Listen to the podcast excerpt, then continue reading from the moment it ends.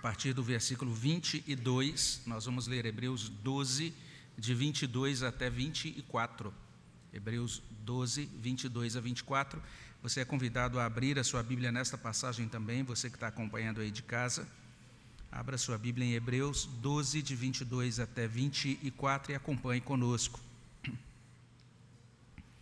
Nós vamos ler juntos esse trecho da palavra de Deus. Hebreus 12, 22 a 24 diz assim: Mas tendes chegado ao Monte Sião e à cidade do Deus vivo, a Jerusalém celestial e a incontáveis hostes de anjos e a universal assembleia e igreja dos primogênitos arrolados nos céus, e a Deus, o juiz de todos, e aos espíritos dos justos aperfeiçoados, e a Jesus, o mediador da nova aliança, e ao sangue da aspersão, que fala coisas superiores ao que fala o próprio Abel. Vamos orar. Abençoa, Senhor Deus, esse momento na vida do teu povo. Nós nos aproximamos com essa certeza de que somos acolhidos unicamente pelo sangue de Cristo, esse sangue da, da aspersão, que fala coisas superiores, ó Deus, ao, do que o, ao sangue de Abel. Nós agradecemos muito por Cristo e pela obra consumada em nosso favor. Agradecemos muito a Deus por tua presença aqui conosco e pedimos que o Senhor nos guie enquanto olhamos para esse trecho da tua palavra. Que ela faça sentido para nós, que ela traga as bênçãos, ó Deus, estabelecidas, determinadas pelo Senhor aos nossos corações. Que o Senhor repreenda o inimigo e nos conceda a graça por meio da tua palavra, no nome de Jesus. Amém, Senhor Deus. A última mensagem, essa é a última mensagem eh, do mês de maio, última mensagem de uma série de, de reflexões nesse capítulo 12 de Hebreus sobre a família. Estamos falando nesta noite sobre esse último subtema, vamos dizer assim, problemas na família, nenhuma percepção de Sião. Na semana passada, a gente teve a oportunidade de olhar um pouquinho para os versículos precedentes. Naqueles versículos, o autor de Hebreus falou sobre o Monte Sinai e, e o terror, né, que foi a manifestação da presença de Deus descendo ali sobre o Sinai e falando com Moisés e falando com o povo e aquilo que aconteceu naquela ocasião. A gente também destacou naquele momento que é muito importante que a gente tenha uma percepção, que Deus nos conceda essa graça da gente ter uma, um vislumbre do Senhor, do nosso Deus no Monte Sinai. Ou seja, é muito importante a gente compreender isso, que o nosso Salvador, esse que nos tira da escravidão, é o mesmo que estabelece um pacto, uma aliança conosco, e Ele é um Deus temível. Essa é a ideia. E é, quando a gente tem essa percepção de Deus no Sinai, isso instila nos nossos corações uma coisa que é pouco valorizada, mas que é muito importante, apesar de não ser tão popular assim, não é? Mas é muito importante para a nossa caminhada cristã, uma coisa chamada temor do Senhor. Então a gente falou na semana passada que, inclusive, para a igreja, aquela igreja que é mencionada no livro de Atos, para aquela igreja crescer, ela cresceu no temor do Senhor. Então, o temor do Senhor é importante, é o princípio da sabedoria e é a base, é muito importante para a nossa saúde espiritual. Agora, a gente está olhando para um outro momento e a gente está verificando que, além da visão de Deus no Monte Sinai, nós precisamos também ser ajudados pelo Espírito Santo para termos uma percepção de Deus no Monte Sião. São os dois montes citados pelo autor de Hebreus nesse trecho. Ele está muito preocupado com a saúde do povo de Deus, ele está muito preocupado com a santificação do povo de Deus, para que esse povo veja o Senhor, é o que ele diz no capítulo 12, verso 14. E ele agora vai falar desse monte Sião. Ele está literalmente dizendo, nesse ponto da carta, que se a gente quiser viver bem aqui na terra, a gente precisa ter uma visão do céu. A gente precisa ter uma visão bíblica, uma noção bíblica de eternidade. E, inclusive, a gente precisa ter uma noção da nossa vida aqui, norteada, inspirada pela eternidade. E o próprio autor de Hebreus disse algo semelhante, ele falou sobre isso lá atrás, no capítulo 11, versículo 16, ele estava explicando o que era a fé naquela ocasião, e naquela explicação que ele deu, ele disse isso: sem fé é impossível agradar a Deus, portanto é necessário que aquele que se aproxima de Deus creia Creia em quê? Basicamente em duas coisas. Primeiro, creia que ele existe. Ele não é uma fábula, não é uma invenção dos homens. Deus é real, ele existe. E segundo, você tem que acreditar que ele é galardoador daqueles que o buscam. Ou seja, ele recompensa aqueles que o buscam. A gente tende a acreditar em Deus, crer que Ele existe, a gente tende a acreditar que vamos para o céu de Deus, que Deus vai galardoar, ou seja, Ele vai recompensar aqueles que o buscam. E isso significa, nos termos de Hebreus, entender, em primeiro lugar, que nós pertencemos à cidade de Deus, é o que ele diz aqui nesse trecho, Hebreus capítulo 12, versículo 22. Em segundo lugar, nós também temos que entender que pertencemos à igreja de Deus.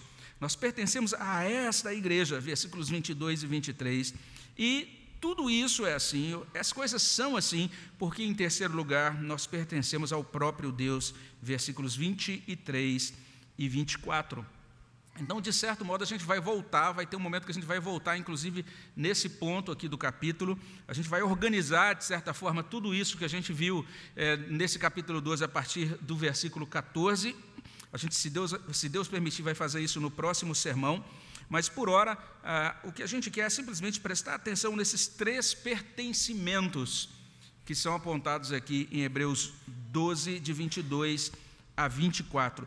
Esses três pertencimentos definem a nossa chamada percepção de Sião. Então, em primeiro lugar, entendamos isso: os crentes em Cristo pertencem à cidade de Deus. Olha que coisa interessante. É o que diz a carta aos Hebreus. O verso 22 diz assim: Mas tendes chegado ao monte Sião. E ele vai usando agora outras expressões e à cidade do Deus vivo. E ele vai explicar que essa cidade do Deus vivo é a Jerusalém celestial e também a incontáveis hostes de anjos. Então, essas palavras que iniciam, tendes chegado ao Monte Sião, são muito importantes. Afinal de contas, o que significa Sião? O que é esse tal de Monte Sião? Então, a gente já está vendo que, do ponto de vista geográfico, é, é realmente um, um, monte de fato, do ponto de vista do relevo ali da, daquela região, da Palestina, mas a palavra Sião significa fortaleza. E esse monte recebeu esse nome porque ali existia uma fortaleza, que era chamada Fortaleza dos Jebuseus, um povo que viveu nos tempos do rei Davi. E o rei Davi tomou aquela fortaleza, ele tomou aquele lugar. E aquilo então passou, a partir daquele momento, a ser inclusive chamado de Cidade de Davi. Se você visita Jerusalém hoje, você está ali no Monte do Templo, você sai do Monte do Templo, logo bem próximo assim, você vai ver um pouco mais abaixo a cidade de Davi, que foi estabelecida então em cima desse chamado Monte Sião. E à medida que o tempo foi passando, essa cidade, essa, essa designação foi ganhando então outros significados, de certa maneira, sim, porque as pessoas começaram a usar a palavra Sião não apenas para indicar aquele monte menor, que era onde fica, é onde fica a cidade de Davi, a, a localidade da antiga cidade de Davi, mas inclusive o próprio templo. Do ponto de vista geográfico, o templo foi construído em cima de outro monte, chamado Moriá. É o monte onde Abraão é, encaminhou, levou Isaac para ser sacrificado. Ali foi estabelecido o templo. Mas com o tempo, quando as pessoas se referiam a Sião, ou até mesmo a Monte Sião, estavam se referindo a uma coisa só a cidade de Jerusalém, ou às vezes ah, incluindo também o monte do templo. E à medida que o tempo passou, Sião começou a ter um outro significado, se tornou também sinônimo de povo de Deus. Então a gente lê no Salmo, quando Deus restaurou a sorte de Sião, por exemplo, está falando de que houve um momento na história em que Deus restaurou a sorte do povo, aquele povo que havia sido levado para o exílio, agora Deus havia concedido àquele povo a bênção, a sorte de ser trazido de volta e de restabelecer a sua vida no, na terra da Palestina. Então, Sião foi ganhando, foi ganhando é, uma riqueza de nuances e de significados, e agora o autor de Hebreus pega todos esses significados do Antigo Testamento, põe isso dentro de um pacote só e transcende isso apontando para o céu. Ele diz tudo aquilo que tinha relação com Sião agora aponta para essa realidade maravilhosa, a realidade do céu. E ele vai falar disso. Vocês chegaram ao Monte Sião. E aí a gente fala, como assim, pastor? Isso tem a ver com o céu, né? Porque eu estou aqui, como é que está dizendo que eu já cheguei no céu, ainda estou aqui na terra? Parece meio esquisita essa ideia de Hebreus, mas não é, porque Paulo faz algo semelhante lá na carta aos Efésios, no capítulo 2, versículo 6, ele diz: Nós cristãos, aqueles que creem em Cristo, foram ressuscitados e assentados com Cristo nos lugares celestiais. Então, você que crê em Cristo hoje, você já está, do ponto de vista espiritual, assentado com Cristo nos lugares celestiais. Olha que coisa interessante. Se a gente olha um pouquinho adiante também, e a gente lê o texto no início do nosso culto, Apocalipse 14, 1, logo depois, no capítulo 13, do autor de Apocalipse mostrar o dragão e as suas forças, né? ele mostra Satanás no capítulo 12, no finalzinho do capítulo 12, Satanás evocando as suas forças, que são a besta e o falso profeta que aparecem no capítulo 13. Então, Satanás evoca todas as suas forças. Aí chega no capítulo 14, o capítulo 14 começa assim: olha agora o cordeiro e as suas forças, olha o cordeiro e todos os seus santos, onde? No Monte Sião. Olha só que interessante. Então, essa realidade transcendente, espiritual, apontada por essa expressão Monte Sião. Quando Hebreus usa então essa palavra, quando ele afirma que os cristãos participam espiritualmente de Sião, ele está dizendo que os cristãos participam, de diferentes modos. E em que sentido ele, a gente pode pensar nessas diferentes ou distintas aplicações? A gente pode dizer que os crentes que partiram estão glorificados com Cristo em Sião, já estão no céu. Essa é a verdade bíblica. Paulo dizia isso, ele escreve aos Filipenses: Eu prefiro partir e estar com Cristo, o que é incomparavelmente melhor. Ele tinha essa certeza, e esta é a grande verdade da palavra de Deus. Aqueles que morrem em Cristo, aqueles que dormem no Senhor, na verdade a expressão dormir no Senhor evoca essa ideia de descanso. Eles agora não, não é que eles estão inconscientes, mas eles agora estão com o Senhor, em Sião, nessa realidade glorificada. Mas nós que ainda estamos lutando nesta terra, também, de certo modo, já temos comunhão com Deus e já temos comunhão com essa igreja glorificada pela fé. Esse é o ensino de Hebreus capítulo 12. Então a carta aos Hebreus está destacando isso, essa condição que é muito abençoada. É uma condição abençoada daqueles que acreditam em Jesus Cristo como Senhor e Salvador das suas vidas. É muito importante que você que está acompanhando de casa, eu não sei se é a primeira vez que você ouve uma mensagem de uma igreja evangélica, mas entenda isso. A, a, palavra de Deus, a Bíblia, ela nos convida a crer em Cristo, dizendo: quando cremos em Cristo, nós passamos a participar, nós começamos a desfrutar de grandes bênçãos.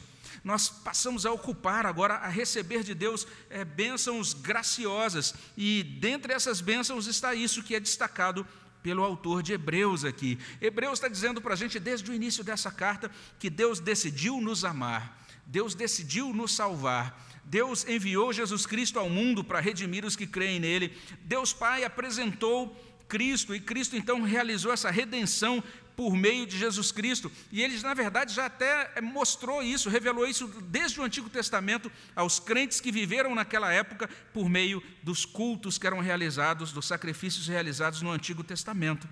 Mas o autor de Hebreus diz algo muito mais importante. Ele diz: não apenas Deus se revelou lá atrás, mas Deus continua apresentando Cristo como nosso Salvador hoje. E hoje nós podemos e devemos aproveitar essa grande oportunidade. Então, lá no capítulo 11, olha o que esse autor da carta aos Hebreus fez. Se você der uma olhadinha no capítulo anterior, ele vai dizer o seguinte: essas pessoas que confiam em Jesus como Salvador delas, essas pessoas esperam por uma cidade que tem fundamentos. Uma cidade da qual Deus é o arquiteto e edificador. Hebreus 11, 10. Ele já mencionou essa cidade, que é a cidade de Deus, em Hebreus 11, 10. E se a gente olha também lá no capítulo anterior, Hebreus 11, 13, 14, 16, 37, em todos esses versículos lá do capítulo 11, a gente vai ver que essas pessoas que creem em Jesus, elas confessam que elas são estrangeiras neste mundo, elas são peregrinas nesta terra e elas estão esperando por uma pátria superior. Além disso, se a gente olha para Hebreus 11, 16, lá em Hebreus 11, 16, a gente lê isso: Deus preparou uma cidade para essas pessoas que creem em Jesus Cristo. Então, agora aqui em Hebreus 12, 22, nós temos isso resumido nessas poucas sentenças. Mas tendes chegado ao Monte Sião e em seguida à cidade do Deus vivo, a Jerusalém celestial. Ou seja, nós estaremos lá quando partirmos desta vida. Mas não apenas isso, as realidades de lá já chegam até nós. É por isso que a gente canta o hino 102. O hino 102, intitulado O Céu com Cristo, diz o seguinte: veja só que bonito. Depois que Cristo me salvou, em céu o mundo se tornou. Até no meio do sofrer, eu tenho paz no meu viver. Que coisa preciosa esse hino. E se você olha no hino 102, no coro, que é repetido, o coro diz assim: Oh, aleluia! Sim, é céu, é céu fruir perdão aqui, na terra ou mar, por onde for, com o Senhor é céu ali. Olha que coisa bela. Não apenas a gente tem uma expectativa de ir para o céu depois da nossa morte, mas a gente já tem essa experiência do céu, que é a experiência do Senhor celestial habitando conosco a partir do momento em que cremos nele. Então isso é muito simples aquela pessoa, aquel, aqueles que rejeitam o Deus da Bíblia, consideram ridícula essa esperança no céu. Eles dizem: Você acredita num céu? Que coisa mais medieval, né? coisa antiga, estranha. Mas os crentes em Cristo, eles dão um sorrisão e eles estão certos de que pertencem à cidade de Deus. Essa é a percepção de Sião, nós precisamos ser guiados, precisamos ter essa percepção sobre nós. Mas não apenas isso, os crentes em Cristo também pertencem à igreja de Deus. É o que diz o texto sagrado. O texto sagrado diz assim: Mas tendes chegado à universal assembleia. Olha essa palavra interessante, assembleia. A Bíblia está dizendo aqui, gente, que Todo mundo que crê em Jesus Cristo é da Assembleia de Deus. Interessante isso, não é? Que interessante. Né? Mas diz assim: é, não apenas diz que é universal a Assembleia, mas é universal. Ou seja, todo mundo que crê em Cristo é da Igreja Universal. Né? E ele diz: e Igreja dos primogênitos arrolados nos céus, e aos espíritos dos justos aperfeiçoados. Você viu que coisa interessante? Todas essas expressões usadas aqui, versos 22 e 23, estão falando de uma coisa só, da igreja. Olha a preciosidade, não apenas da experiência comunal, mas até da palavra igreja. Igreja significa isso, uma reunião, um ajuntamento, uma assembleia. Isso precisa, precisa ser destacado. Por quê? Porque, graças a Deus, parece que isso está acabando mas pelo menos uma década atrás, estava acontecendo, tava, surgiu uma espécie de modinha no meio evangélica, que era mais ou menos o seguinte: ah, a gente precisa ganhar a nova geração, a gente precisa é, é, estabelecer realmente um lugar de cumprimento da missão na cultura, então a gente tem que criar, plantar novas igrejas que não são chamadas de igrejas. A ideia de igreja é obsoleta, a igreja de, de igreja morreu, a, igreja, a ideia de igreja está ligada a muitos escândalos, muitas coisas tristes na história eclesiástica. Então é o seguinte: vamos criar uma igreja, e aí a nossa estratégia para ganhar as pessoas é convidar elas para um negócio, mas esse negócio não vai ter o nome de igreja. E aí o pessoal é, comprou uns terrenos ou alugou alguns terrenos e estabeleceu uns negócios. A própria arquitetura não tinha, não comunicava se era igreja. Você passava ali do lado, e você pensava, ah, deve ser um armazém, um, um depósito, não sei, né? porque eram caixotes quadradões ou retangulares, né? e você não tinha uma cruz, nem uma torre, nada na arquitetura podia lembrar as antigas e obsoletas igrejas do passado. E aí também eles retiraram a igreja do rótulo, do título, não é? Então você passava, estava escrito algo mais ou menos assim, a caverna, ou a montanha, ou a ponte, ou alguma coisa assim. Você fala, oh, o que, que é isso? Aí o pessoal, isso é a igreja? Não, não é igreja, é um grupo de pessoas que estão tendo uma experiência. Ah, que experiência? É uma experiência maravilhosa, mas isso é igreja, né? Não, não, venha, visite a gente, e você vai ver que coisa impressionante que pode acontecer na sua vida. E as pessoas tinham medo de usar a palavra igreja. O autor de Hebreus está falando: olha a importância da igreja. Aqueles que pertencem a Deus, os crentes em Cristo, eles entendem que pertencem à igreja de Deus. Isso é algo precioso, isso é algo muito importante.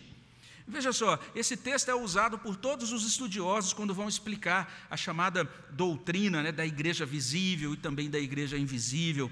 Vão explicar sobre a igreja universal, aquela igreja que é mencionada no credo apostólico. Creio na igreja universal, na comunhão dos santos. Sempre quando a gente vai explicar esse trecho do credo, a gente menciona Hebreus capítulo 12, versículos 22 e 23. E ela é chamada de universal porque ela é formada por pessoas de todas as épocas, de todas as etnias e culturas, de todos os gêneros, de todas as classes sociais. Por isso que ela é chamada de igreja universal.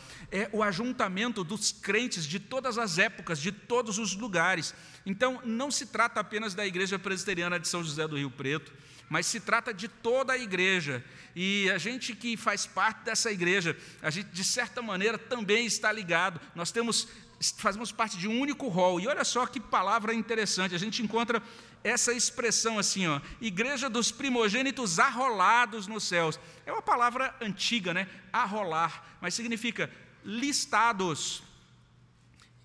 É como se tivesse lá um sistema de banco de dados, né? com o cadastro de todo mundo que creu em Cristo lá no passado, que crê em Cristo hoje, que vai crer em Cristo no futuro. A lista é aquilo que em outros lugares é chamado de livro da vida, por exemplo, em Apocalipse a gente encontra essa expressão. Então, essa totalidade dos eleitos de Deus, de todos os crentes em Cristo, de todas as épocas. E que interessante esse conceito de primogênitos arrolados nos céus, porque pouco antes a gente leu lá no verso 16 sobre Esaú, que foi chamado de profano. Por quê? Porque ele desprezou o seu direito de primogenitura. E o que, que constava no direito de primogenitura? Era a bênção pactual, a bênção da aliança da graça a bênção seria dada ao primogênito. Ele desprezou. Quando ele desprezou, então veja só, cumpriu-se o eterno propósito de Deus. E quem foi abençoado no lugar dele? Jacó. Agora o autor de Hebreus está dizendo o seguinte: estes que pertencem à igreja de Cristo, todos, todos aqueles que creem em Cristo, em todos os tempos, de todas as culturas, de todos os gêneros, de todos os, os grupos sociais, todos esses recebem a bênção da primogenitura. Por isso que eles estão todos vinculados ao pacto da graça e toda a igreja, indistintamente, é chamada de primogênitos. Olha que coisa interessante isso. Os primogênitos, cujos nomes estão escritos aonde? No céu. Então, quando você chegar nos portões celestiais, você não vai precisar temer. O seu nome já está lá, o seu lugar está reservado. Né? Quando você chegar lá, alguém falar, fulano de tal, ok, está aqui, seu nome está aqui listado, está rolado aqui nos céus. Você desfruta das bênçãos de primogênito, das bênçãos da aliança da graça. Pode entrar, a casa é do seu pai. Ele não vai dizer a casa é sua, mas vai dizer a casa é do pai. Agora vocês entram e vocês participam desse banquete, dessa comunhão eterna com o pai. É a igreja dos primogênitos arrolados no céu.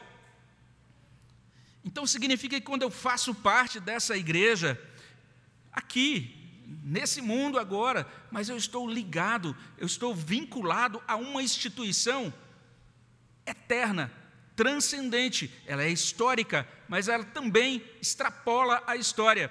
Deixa eu dizer mais: a igreja é a única instituição que existe, que vai continuar existindo depois da volta de Cristo. Olha que coisa impressionante é esse negócio que o pessoal tem vergonha de usar o título. Mas nós dizemos que bênção é pertencer a esse negócio chamado igreja. Então, existe um sentido em que o crente em Cristo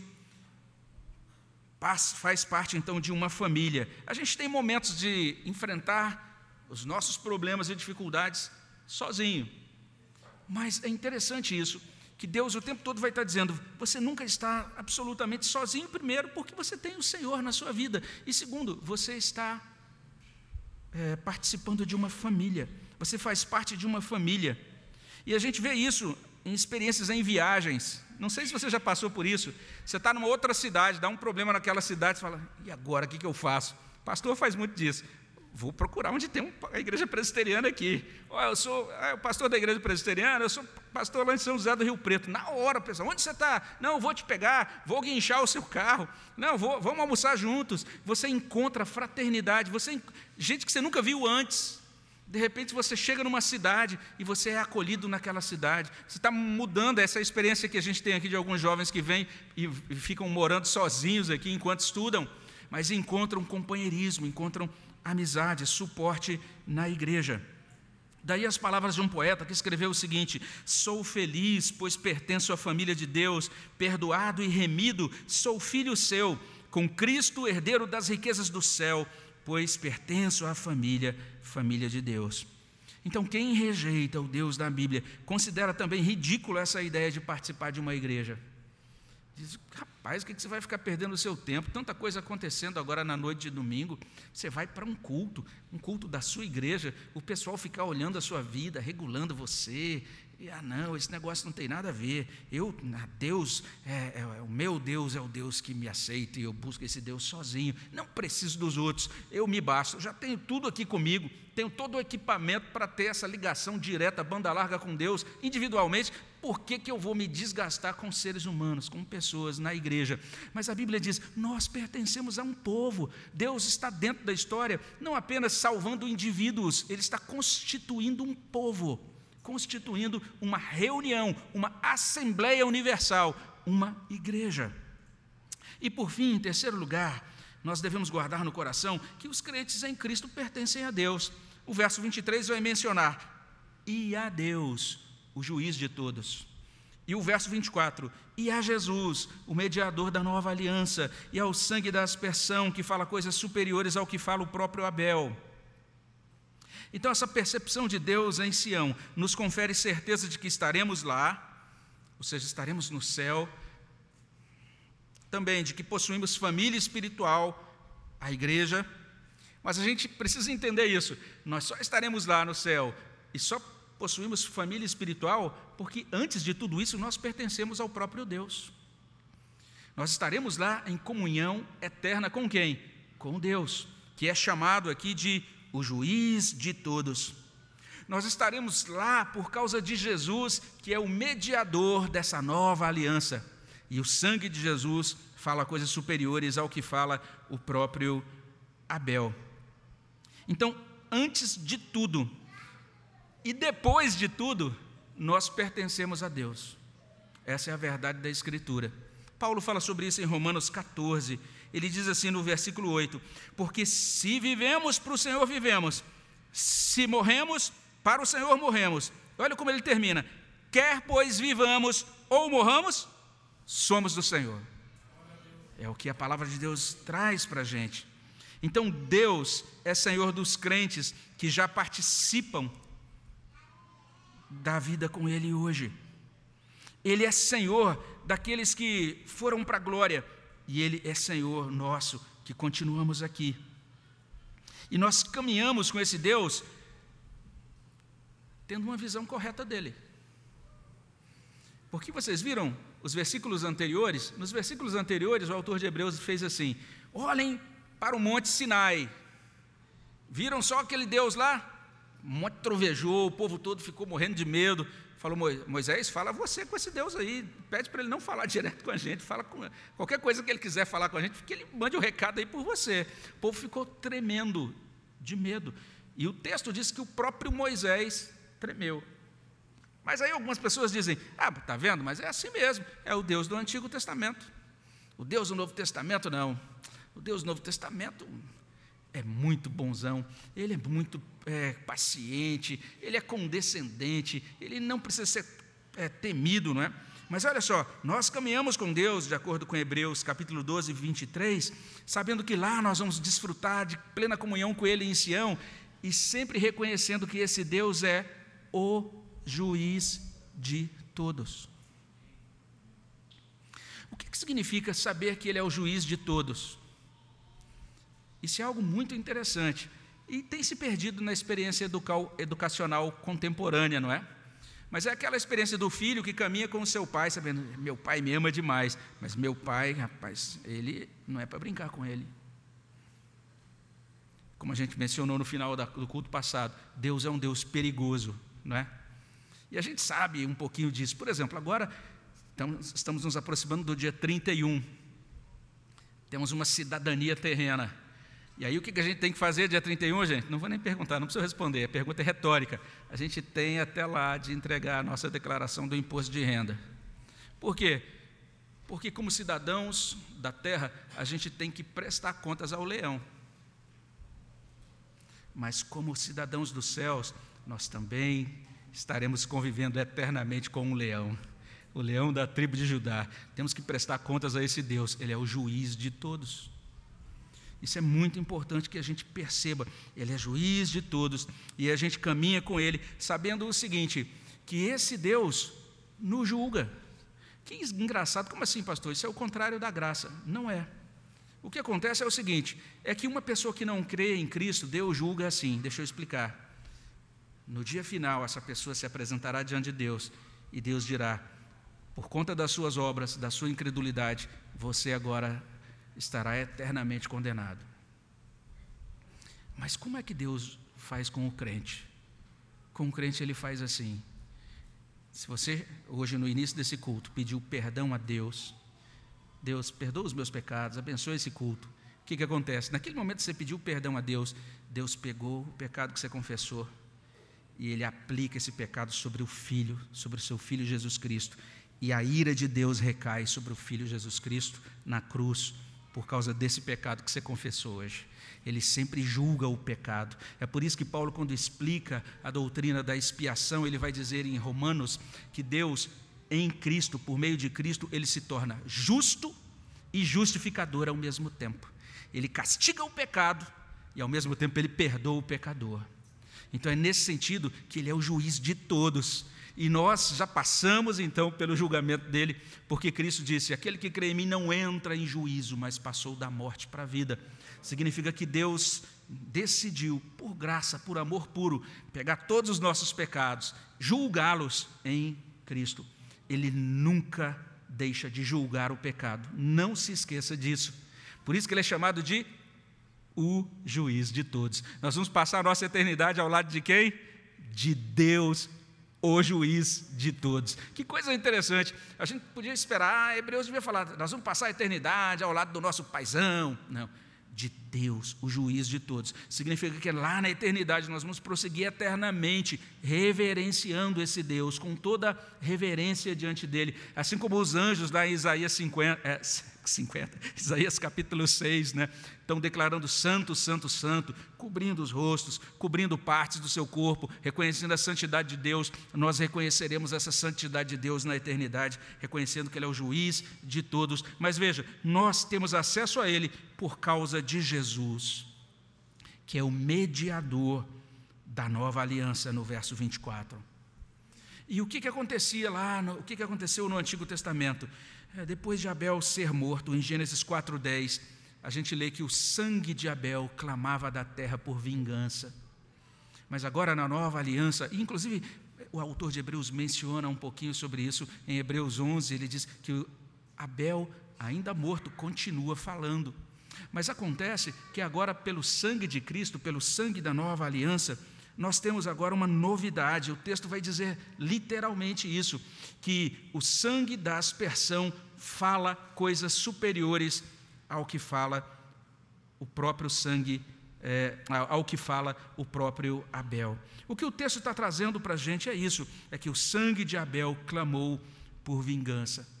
Mas o sangue de Jesus Cristo resolveu o problema do pecado. O sangue de Jesus Cristo assegurou o perdão dos pecados para todos os que acreditam em Jesus. Como a gente lê lá em Hebreus capítulo 10, de 12 a 18, é uma passagem tão preciosa ali que vale a pena ler com calma depois. Vai mostrar exatamente isso, como Cristo resolveu o problema do pecado por meio do seu sangue. É por isso que aqui em Hebreus 12, 14 a gente lê isso, que o sangue de Jesus, chamado de o sangue da aspersão, fala coisas superiores ao que fala o próprio Abel. E aí, mais uma vez, quem rejeita o Deus da Bíblia considera também muito sem noção essa ideia de dizer: Deus é o meu dono.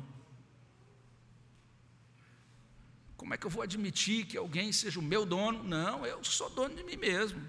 Sou dono do meu corpo, sou dono das minhas decisões, não é esse o discurso que a gente ouve, é o discurso libertário, contemporâneo.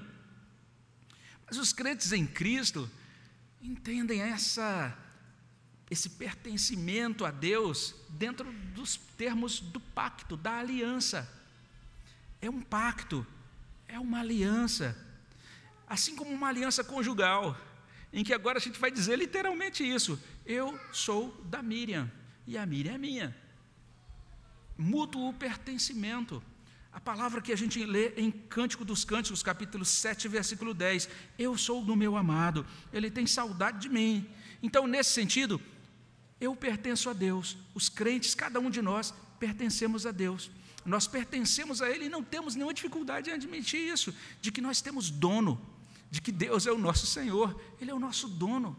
E Ele então caminha conosco em aliança. E assim como a gente pode dizer, eu sou de Cristo, eu também posso dizer, Cristo é meu. Eu posso dizer, o meu Deus. Olha só, é uma relação de mútuo pertencimento na aliança. Então, os crentes em Cristo afirmam com alegria que pertencem a Deus. Todas essas três coisas, veja só, a percepção, então, de um céu, a percepção é, de um Deus aqui presente conosco, essa percepção de que pertencemos a esse Deus, todas essas coisas têm a ver com essa percepção de Sião. Todos nós precisamos dessa percepção de Sião viva, dessa percepção espiritual, atual de Deus no Monte Sião. E essa perspectiva de Deus em Sião traz para a nossa alma essa certeza de que pertencemos à cidade de Deus, pertencemos à igreja de Deus, pertencemos ao próprio Deus. A gente pode finalizar é, com algumas observações. A primeira delas é essa. A gente vai compreendendo, à medida que a gente vai lendo essa carta aos Hebreus, que a cidade dos homens não é o nosso lugar definitivo. Não é. A gente precisa compreender isso. E você que está ouvindo, quem sabe pela primeira vez, essa, uma mensagem evangélica, entenda isso. A Bíblia vai dizer várias vezes: o nosso, esse, esse mundo onde nós vivemos é uma bênção, é uma bênção. Ele foi criado por Deus, Deus está presente com a sua providência nesse mundo. Deus nos dá muitas bênçãos aqui, né? A gente pode pensar nas diferentes bênçãos, desde coisas mais intangíveis, até mesmo aquele pastel ali da, da, do Mercadão, são bênçãos, né? Mas entenda isso. As coisas aqui desse, desse mundo, as coisas da cidade dos homens, a gente realmente participa dessa cidade, mas a gente participa entendendo isso. Não é o nosso lugar definitivo. É, Hebreus não está falando de gente fanática, ele não está falando de gente que não ama a vida, gente que se isola dos familiares, gente que se isola da cultura, gente que se isola da sociedade e não faz nada para melhorar o mundo. Não é isso que Hebreus está dizendo. Até se a gente der uma olhada depois no capítulo 13, lá em Hebreus 13, esse autor vai falar que os cristãos verdadeiros se engajam na vida com amor para abençoar o mundo, não é? Mas o que Hebreus está nos ajudando a lembrar é o seguinte: o nosso tesouro permanente está no céu.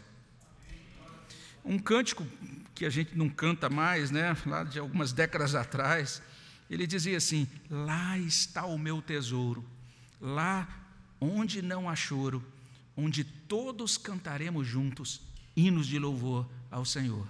É lá que está o nosso tesouro.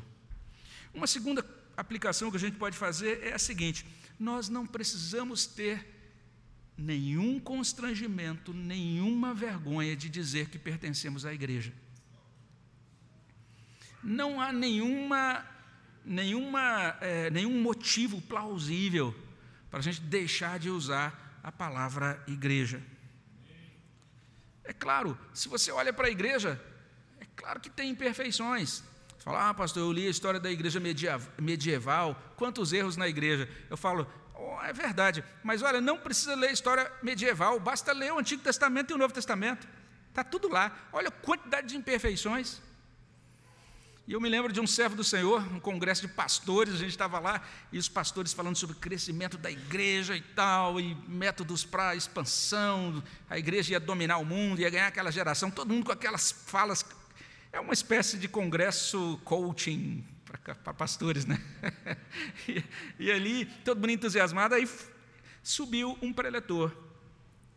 E esse preletor chegou e começou a fala dele dizendo assim: Olha, eu quero declarar que lá na minha igreja, a minha igreja, ela funciona como uma igreja do Novo Testamento. Aí todo mundo falou, aleluias, glórias e tal. Ele, pois é, lá tem mentiroso, lá tem adúltero, lá tem gente que desrespeita os pais. Lá nós, aí ele foi citando um monte de problemão que tinha, feito, tinha na igreja dele. E aí ele falou: basta a gente olhar a carta de, de Paulo aos Coríntios. Ele então fez uma preleção sobre a carta de Paulo aos Coríntios. E foi mencionando o quanto aquela igreja, cheia de esquisitices, de imperfeições, é a igreja que foi chamada de os santos que vivem em Corinto, pelo apóstolo Paulo. Essa é a igreja de Deus. É a igreja imperfeita, certamente, mas a bênção de Deus é derramada sobre e por meio da igreja. Salmo 133, depois de dizer o quanto a comunhão dos irmãos é uma coisa preciosa, o salmo termina dizendo: ali, naquela comunhão, reside a bênção do Senhor. É ali que está a bênção do Senhor. Eu me lembro do Dr. Eh, Lloyd Jones, né, que sempre foi convidado lá nas décadas de 50, lá nos idos de 50, 1950, ele era convidado para falar em rádio, ele não aceitava, ele só pregava no púlpito da igreja. E aí o pessoal, mas por que isso? Ele falou: olha, eu acredito que nada se iguala à experiência de ouvir a palavra de Deus sentado junto com os crentes reunidos. Esse negócio de ouvir no rádio não está tá com nada, ele dizia isso. Ele tinha que pregar onde a igreja estava reunida, porque ele dizia: a bênção do Senhor recai onde a igreja está reunida. Olha só que coisa interessante, ele dizia. E aí, voltando aos corinhos antigos, da época que eu tinha cabelo ainda, né? É, eu me lembro, eu estava ouvindo esse agora no final da tarde. Olha só, que letrinha singela demais, é ou não é? Se caminhas na vida sempre na contramão, se andas sem rumo, sem achar razão, meu amigo, é fácil encontrar solução. Precisas fazer parte da família de Deus.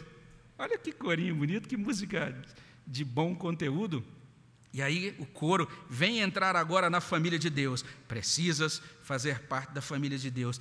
Que diferença dessa noção hoje, né, de desgrejados ou de pessoas que acham que a palavra igreja não tem nenhum valor. Então os crentes bíblicos eles vão dizer: "Venha fazer parte dessa família". Ah, tem problema aqui? Claro que tem, mas é a família de Deus. E por último, a gente pode dizer isso: nós pertencemos ao Senhor. A gente pode dizer, como eu mencionei: Cristo é meu, eu sou de Cristo. Nós temos dono, nós não estamos largados no mundo, nós pertencemos ao Senhor. E aí, a gente pode dar um passo além, olhando para aquilo que a Bíblia ensina sobre o pacto de Deus com as famílias. A nossa casa pertence ao Senhor. E tem um cântico do Asaf Borba, em que ele afirma, em primeiro lugar: Minha vida é o templo do Espírito Santo. E depois, em segundo lugar, ele diz: a igreja é o templo do Espírito Santo. Mas ele termina esse corinho dizendo assim: o meu lar é o templo do Espírito Santo. Que diferença faz em um lar, em uma casa, quando essa família tem uma percepção de Sião, a percepção de Deus em Sião.